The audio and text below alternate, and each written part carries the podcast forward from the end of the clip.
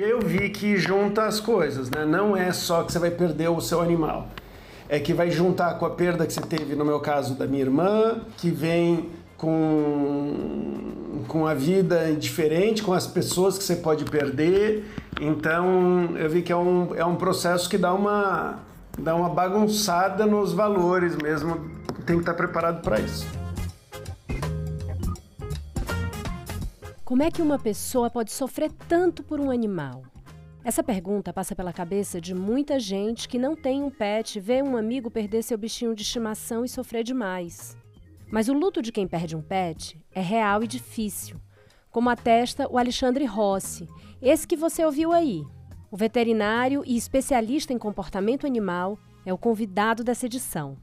Eu sou Isabelle Moreira Lima e você está ouvindo o podcast da semana.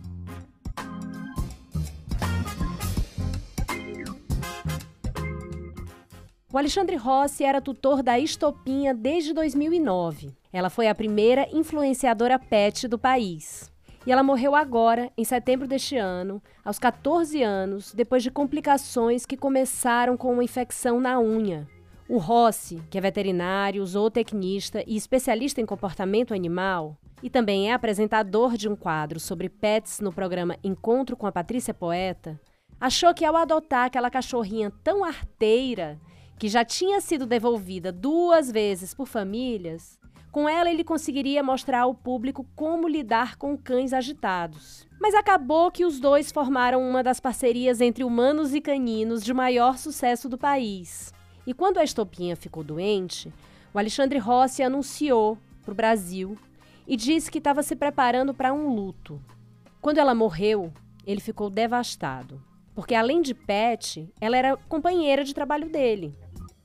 Nessa conversa que você ouve a seguir, ele conta sobre o luto que está vivendo, como ele vem se cuidando e como ter perdido a estopinha tem ensinado a ele sobre outros tipos de luto e até sobre a própria existência. Ouve aí meu papo com ele. Então, Alexandre, super obrigada por ter topado esse convite, por estar aqui com a gente no podcast da semana. Imagina, um prazer. Em primeiro lugar, eu queria dizer que a gente na redação sentiu muito pela sua perda da estopinha. Você já vinha falando que sabia que ela não estava bem e que se preparava para o luto. E aí eu te pergunto, como é que, como é, que é possível a gente se preparar para o luto de um companheiro tão grande quanto o bichinho de estimação? É uma boa pergunta, né? Eu sabia que eu já estava em luto porque eu tive conversa com uma especialista, no caso foi a Joelma, e para falar sobre o luto. E, e aí, eu contando da estopinha, conforme eu fui falando que eu já estava preocupado com algumas alterações em relação à saúde, comportamento dela, isso foi um ano atrás, né? um pouquinho mais de um ano. E ela falou que eu já estava no processo de luto, que o luto não acontece só quando o animal morre, mas sim quando você já percebe alterações ou quando aquela relação já não é mais a mesma. Então, como se a relação, aquela relação morresse e começasse uma nova. Uma nova de um cachorro mais velho, uma nova de uma outra relação. Então, você pode estar no luto porque você perdeu o namorado e não porque ele morreu, por exemplo, mas é uma nova fase da, da sua vida em que você pode ter um grande sofrimento por causa disso, né? E o que que, o que, que me fez bem né? Como que eu me preparei, vamos dizer assim, pro, pro luto? A primeira coisa, eu acho que é entender que esse sofrimento ele faz parte, ele tem suas fases e que ele passa. Isso é muito importante, porque quando você está no sofrimento, a impressão que dá às vezes é que o mundo vai ser daquele jeito e que não vai passar. Uh, e nesse momento, aprender sobre isso não é o melhor momento para você aprender sobre isso, porque você está meio pessimista. Então é legal, eu acho, a gente aprender sobre o luto enquanto a gente ainda não está completamente perdido, triste, pessimista, acabado, né? Então, eh, ela estava comigo, a gente estava fazendo muita bagunça, viajando e tudo mais, mas eu já sabia que em algum momento aquilo iria acontecer e eu iria ver a vida de uma forma diferente por um certo tempo. E, isso está acontecendo, só que acontece às vezes de uma forma, você fala assim, ah, como que a pessoa pode sofrer tanto por um animal? É além ali do animal, né? Você questiona a vida às vezes como um todo, as relações como um todo, que você perdeu, que você vai perder, é uma coisa assim profunda.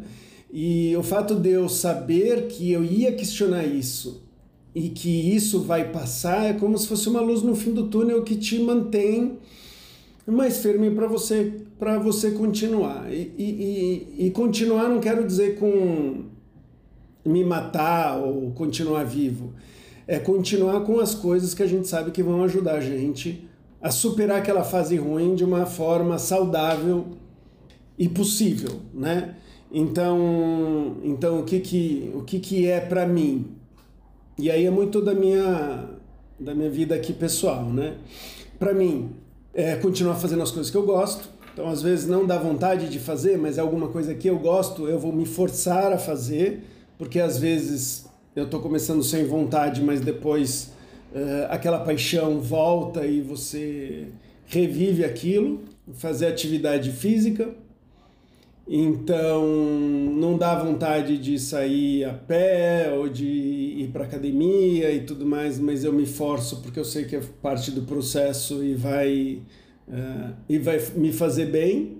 Eu aceitar que eu vou ter momentos muito felizes e normais e que algumas pessoas vão me julgar porque como eu posso estar bem ou como eu posso estar mal e isso vai oscilar. Então eu permiti essa oscilação natural.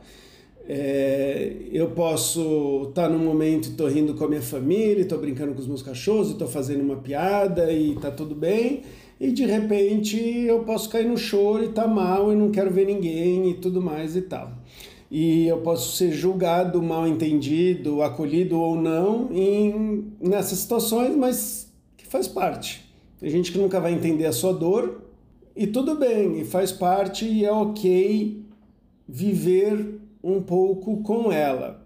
E eu também aprendi que existem profissionais, desde de, de psicólogos até profissionais especializados em luto, para te ajudar a passar por essa situação.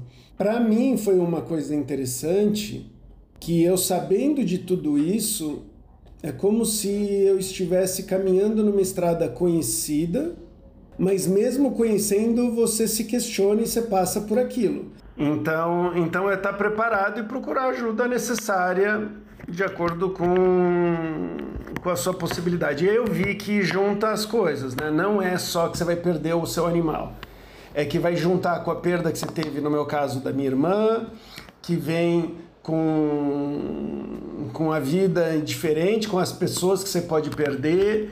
Então eu vi que é um, é um processo que dá uma, dá uma bagunçada nos valores mesmo. Tem que estar preparado para isso. Acho que é isso. É como se a morte de um bichinho fizesse a gente pensar também sobre é, a relação com o fim das coisas, sei lá, até com o nosso próprio fim, pelo que você está falando. Exatamente. O que me preparou foi um livrinho muito legal eu tenho poucos livros hoje porque quase tudo é digital, mas isso eu tive questão, questão de, de manter. É muito bonitinho e acho que me ajudou também. A velha que dava nome às coisas. Esse livrinho aqui é a história de uma velhinha que, que ela não quer mais nada que vá morrer antes dela. Então ela começa dar nome para as coisas, para ela não se sentir completamente sozinha, para a cama, para o carro. Então ela vai dirigir com o Jarbas, que é o carro dela, ela vai para a cama com sei lá quem, ela e no final ela se apaixona por um por um cachorrinho e, e aí ela questiona tudo isso e ela volta a, a ter relação com com a vida de uma forma natural, saudável. Mas assim, o que que me fez lembrar de um monte de gente que escolhe não ter mais relações, às vezes com animal de estimação, porque vai perder. E aí, porque ela sofreu, ela não quer sofrer de novo. Então, se você não cuidar bem desse sofrimento, você vai ficar com medo de, de curtir a vida, porque as coisas terminam, né? E aí uma outra coisa que para mim faz sentido assim é um equilíbrio na vida. inclusive nas relações. Você não pode depender só daquilo, porque se depender só daquilo, você vai ficar muito fragilizado. Então, eu não acredito em gostar só de uma pessoa, não aqui no caso de não é poli, né, mas assim, é, você ter relação com mais pessoas, então com seus pais, namorado, família, tal. É, de repente, não ter só um pet ou não se dedicar só um pet ou só uma coisa, é um, é um equilíbrio. E sabe que eu fiquei pensando uma coisa que você falou? Essa pressão, né, de, dos outros, né? Porque no seu caso da estopinha, muita gente acompanhou, ficou triste com a partida dela e é quase como se fosse um luto coletivo. Mas tem essa estranheza de uma certa cobrança também, né? Tipo, se você aparece num vídeo como você falou e você tá chorando e de repente alguém te vê uma hora depois num supermercado e você tá bem, é tipo, olha, esse cara aí tá fingindo. É, eu sempre tomei muito cuidado, né, assim, de, de ser verdadeiro. Tanto nas, na frente quanto por trás ali. Então eu, eu tenho um, um lema mesmo, assim, eu sou verdadeiro. Então todos os episódios, sabe, se o, se o bicho ficou bom é que ele ficou bom mesmo. Se não ficou, eu mostro, nem que eu tenha que brigar com o diretor, mas eu quero eu quero a verdade. Então eu tô por um lado me treinando já há bastante tempo a ser verdadeiro, né? A ser verdadeiro. Então, assim, eu não crio muito romances do tipo tem uma vida nas câmeras e uma por trás, assim, né? Mas eu tive essa, eu tive essa, isso que você falou aconteceu comigo, assim, justamente, né? Meus amigos me chamaram e eu pensei assim, cara, ainda não é, ainda não é hora tanto por mim quanto por, por a impressão que eu poderia passar. Mas estava errado, porque a, a, o luto ele vem e vai e estava errado. Então, eu sabendo, né, eu me forcei a sair, que era o que eu queria naquela hora, e curti.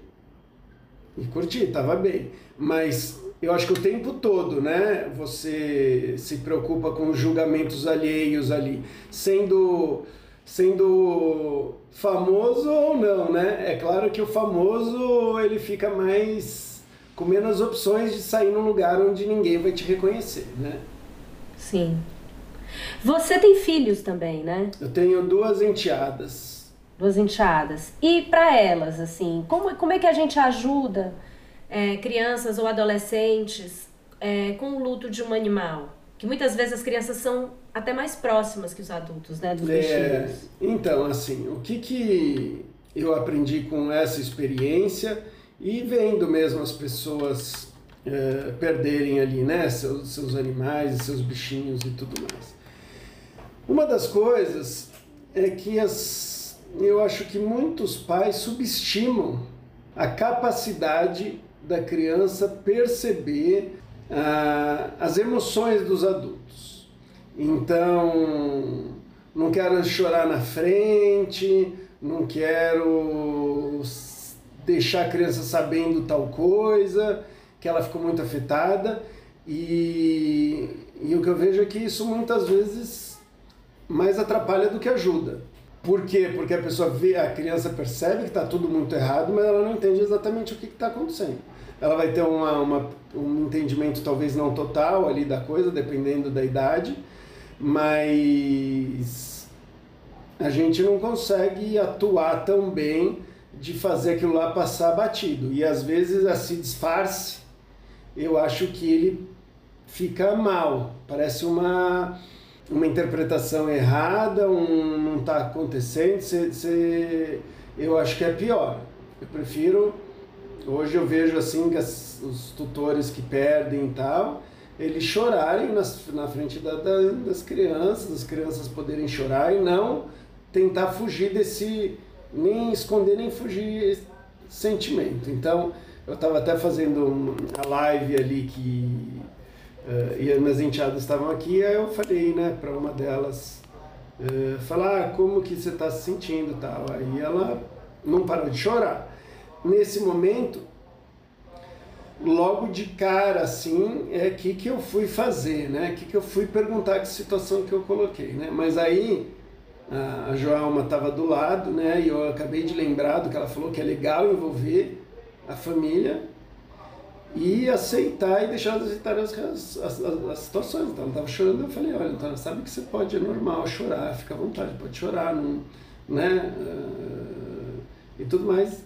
E aí ela chorou, na live mesmo, todo mundo, claro, fica ali emocionado, mas logo depois minha outra enteada começou a contar da minha, da minha gatinha, e aí começou a contar, e daí estava todo mundo rindo, mas coisa de 30 segundos depois, né? Então, às vezes a gente quer fazer uma coerência em ordem das emoções, mas não, uma hora está rindo, uma hora está chorando, e, e, e eu acho que as crianças, acho que elas também podem se sentir julgadas ou não ter liberdade ou achar, ou quando a gente fala assim, para de chorar, ou vamos pensar uma coisa feliz.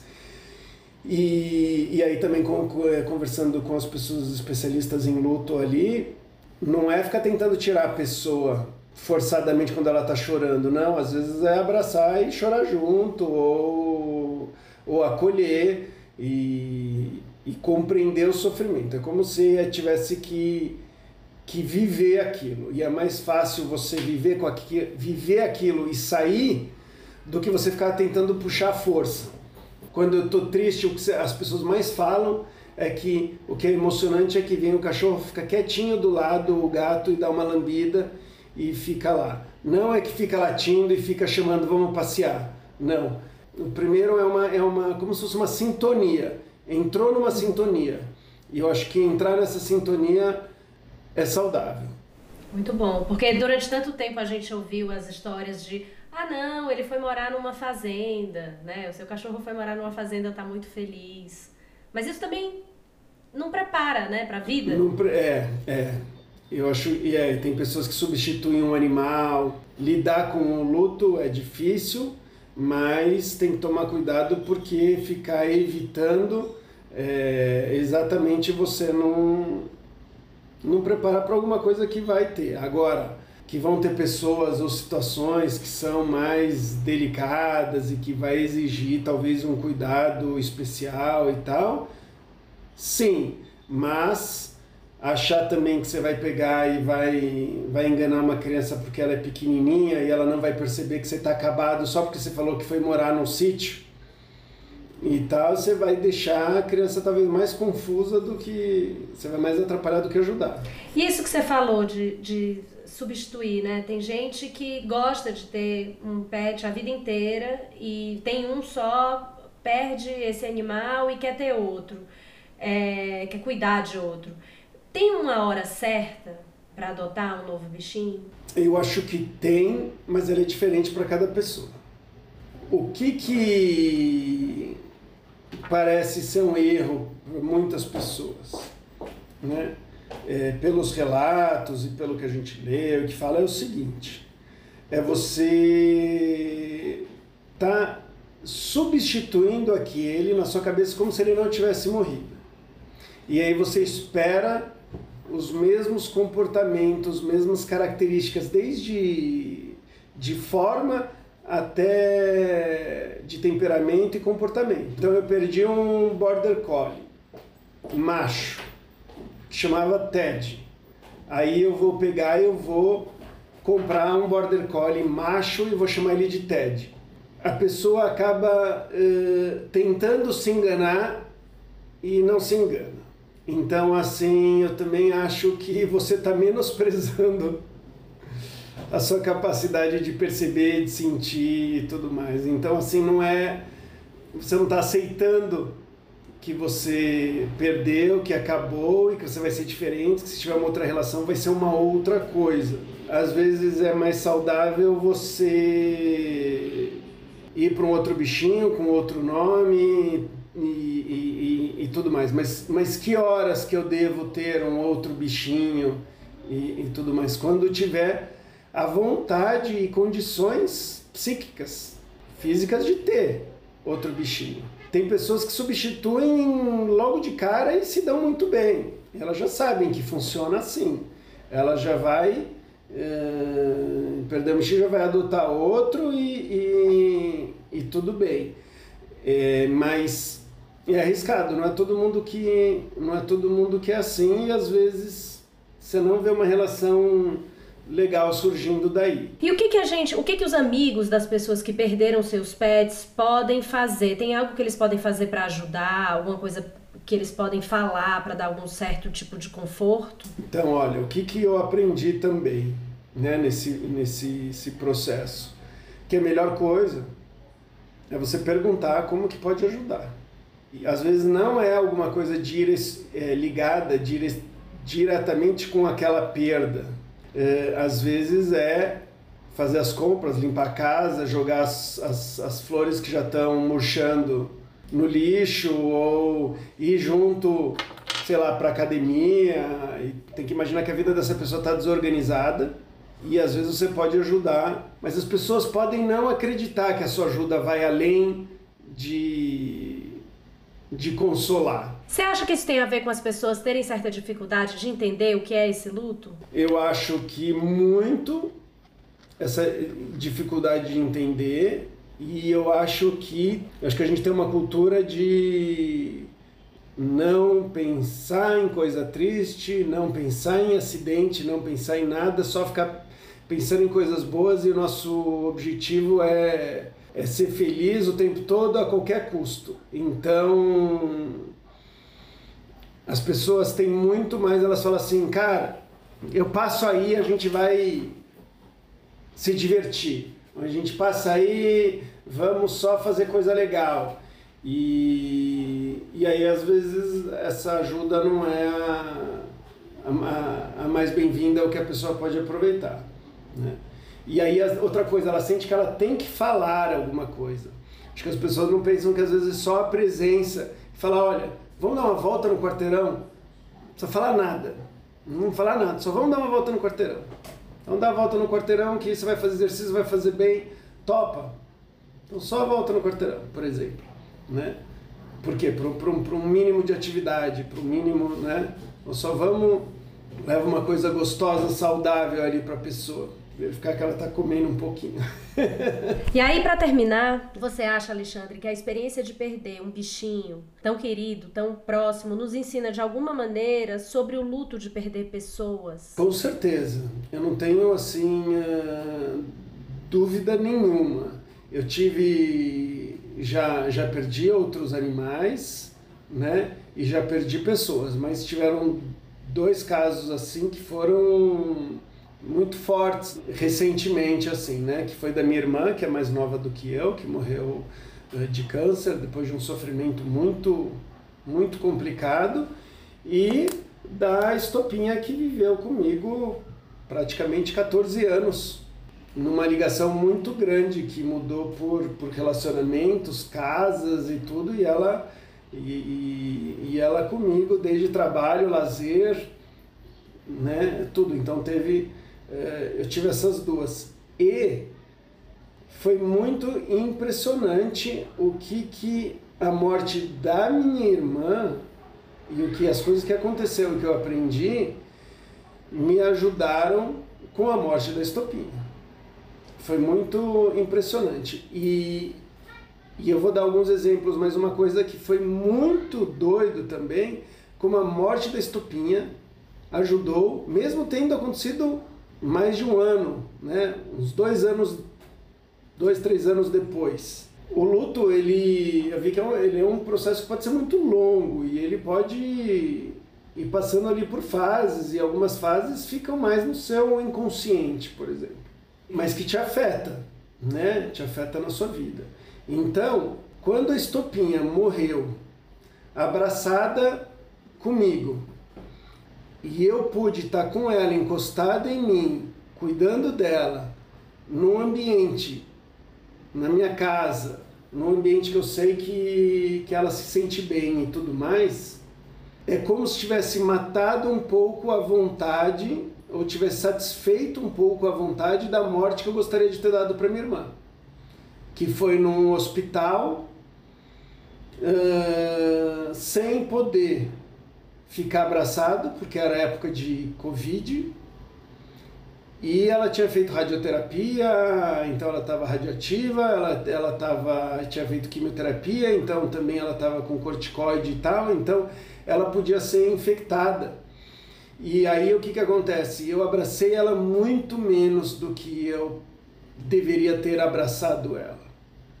Né? Talvez hoje tinha todas as restrições e tudo mais, mas a gente nunca quer aceitar que a pessoa está indo. E eu aceitei que a estopinha estava que, que, que tava indo, e aí eu abracei. Eu não abracei só pela estopinha, eu abracei minha irmã também junto com a estopinha. E algo interno meu ali aceitou um pouquinho mais ainda a morte da minha irmã. Em relação à, morte da minha irmã, ter ajudado na morte da, da estopinha, o que, que aconteceu? Quando a minha irmã morreu, essa coisa da gente juntar a família e curtir estava complicado para todo mundo. E, e, aí eu tive uma conversa com meu irmão. E meu irmão falou: Olha, a gente vai ficar perdendo gente o tempo todo e coisas queridas. E a gente não pode deixar de ter esses momentos felizes, porque a gente não sabe daqui a pouco quando a gente vai perder nossos pais, quando a gente vai perder mais gente. Então, se a gente consegue ser feliz mesmo no meio de, de, todas essas coisas ruins acontecendo, a gente tem que ser feliz, é nossa obrigação. É isso que uh, a Bia, que foi nossa irmã, gostaria que a gente fizesse. E, e quando for para chorar, vamos chorar para valer também. E, e, e, tudo bem da gente ser julgado, tudo mais, mas não vamos nós nos julgarmos, né? Vamos deixar. Então, é engraçado, a gente teve essa conversa e aí depois ouvindo mais sobre luto, ouvi que essa oscilação é natural, é normal, e depois eu tive essa oscilação, e com tudo isso teve um julgamento meu e que eu acho que as pessoas teriam comigo, mas de uma maneira muito, muito mais leve. Ou seja, esse negócio é forte mesmo. Então, mesmo tendo ajuda da morte da minha irmã, tendo ajuda de ter conversado, ter vivenciado, ter falado com meu irmão, ter conversado com a Joelma, especialista em luto, tentar, mesmo assim, ver. E aí você reconhece, nossa, tá vindo esse julgamento. Olha só, apesar de tudo isso e tal. Mas ele vem mais leve. Puxa, Alexandre, brigadíssima pelo papo e por ter falado tão abertamente, sinceramente, por, de temas tão difíceis, né? Obrigada mesmo. Imagina, imagina, fico contente aí se a gente puder, né, ajudar mais gente, valeu, valeu super. Se você quer saber mais sobre a nossa relação com os bichinhos de estimação, eu te convido a ir ao site da Gama, tem uma edição inteira sobre o assunto. Para começar, a gente entrevistou o fundador da rede Pets, que viu neste mercado uma oportunidade e cresceu muito na pandemia. Tem também uma série de depoimentos de gente que rompeu relações com amigos e até com companheiros, acabou casamentos, porque os companheiros não entendiam esse amor pelos animais. Tem também cinco dicas para convencer o parceiro a adotar um bichinho. Também o nosso bloco de notas, que dessa vez traz uma lista de 10 filmes de histórias emocionantes e divertidas sobre o relacionamento com um bichinho de estimação. Se você gostou deste podcast, eu te convido a ouvir outros episódios. Toda semana tem uma entrevista com gente que tem muito a dizer.